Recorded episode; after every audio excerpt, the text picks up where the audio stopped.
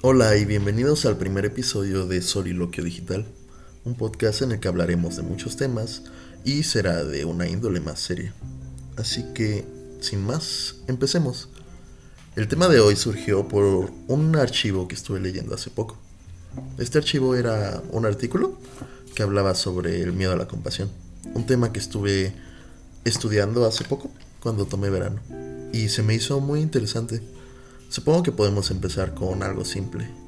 ¿Y con qué se relaciona esto? Más que nada con la depresión y ansiedad. Se ha demostrado una comorbilidad.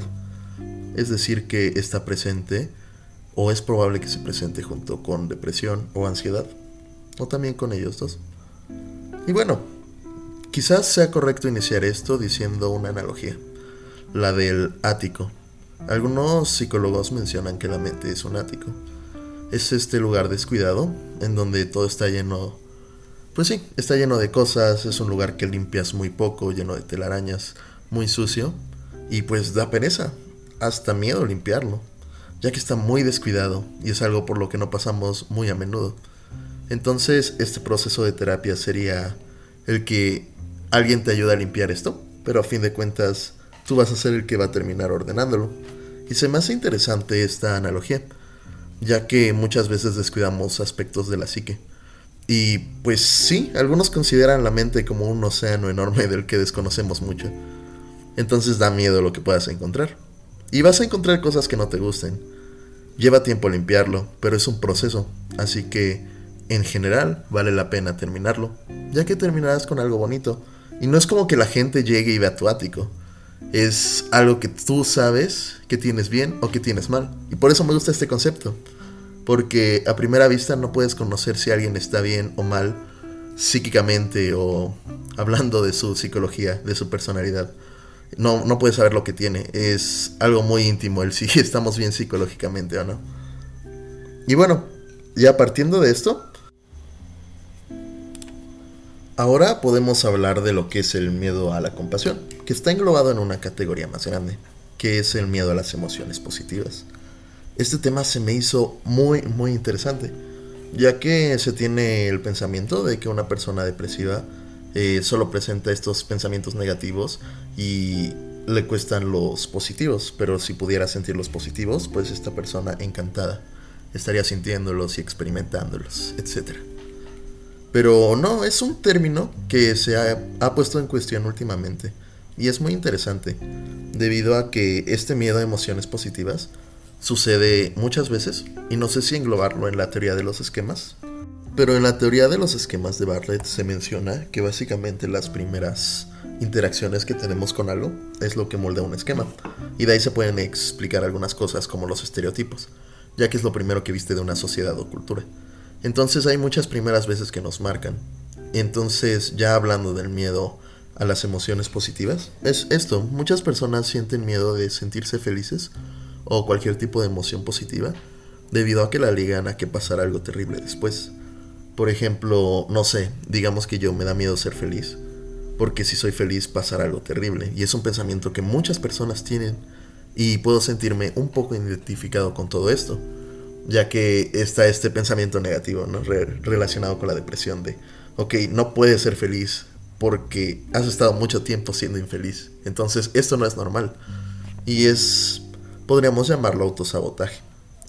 Ahora, en cierto modo, y esto es algo muy interesante también, las emociones negativas son una zona de confort.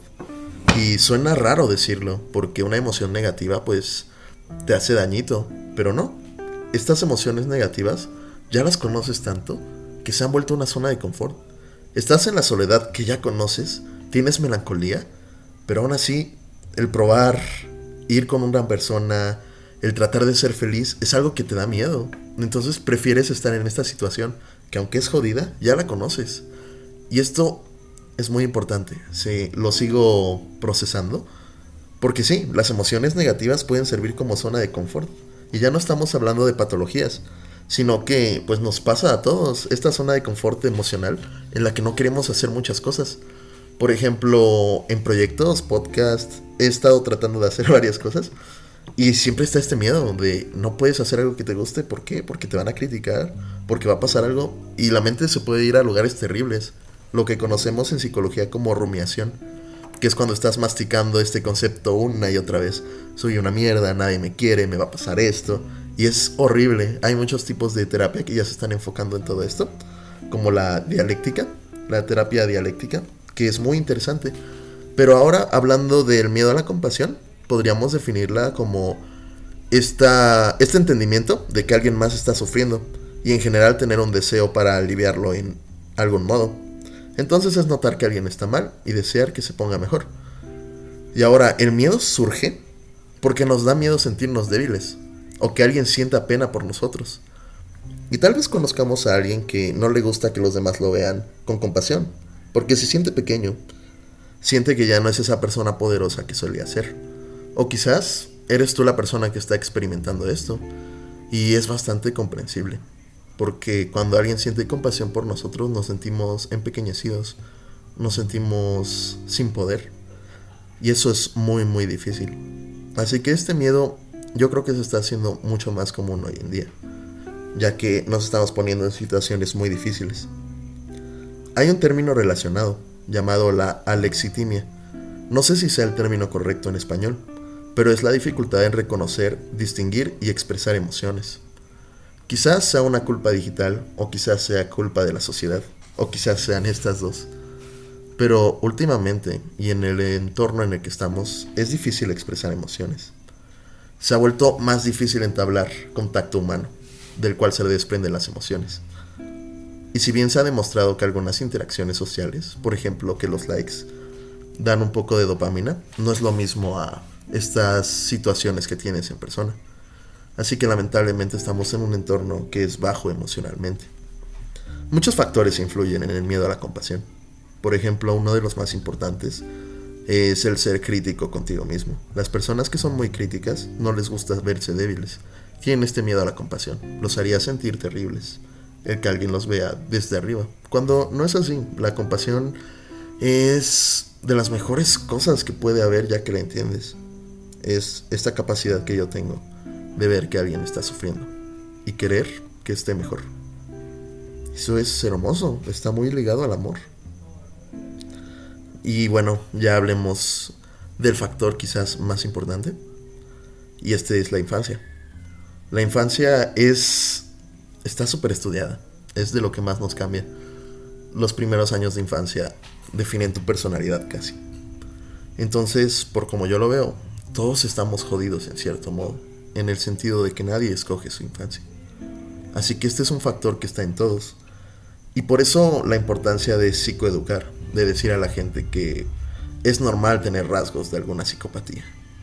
Y poco a poco nos vamos acercando a este campo. A nuestra generación le está gustando hacer evidente la psicología. Y problemas como depresión y ansiedad. Y ansiedad se están volviendo pues muy importantes y los estamos tomando en cuenta. Lo decía ya un profesor antes la depresión y la ansiedad es como tener cualquier problema físico. Así que no resulta prudente decirle a alguien, es que tienes una mente pobre como si le, o una mente débil. Es como si le dijeras a alguien que sufre del corazón que tiene un corazón débil. Estos son temas muy interesantes.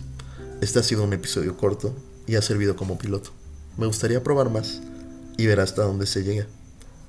Así que por el momento espero que hayas disfrutado el episodio y pronto llegarán más. Muchas gracias por escuchar. Me retiro.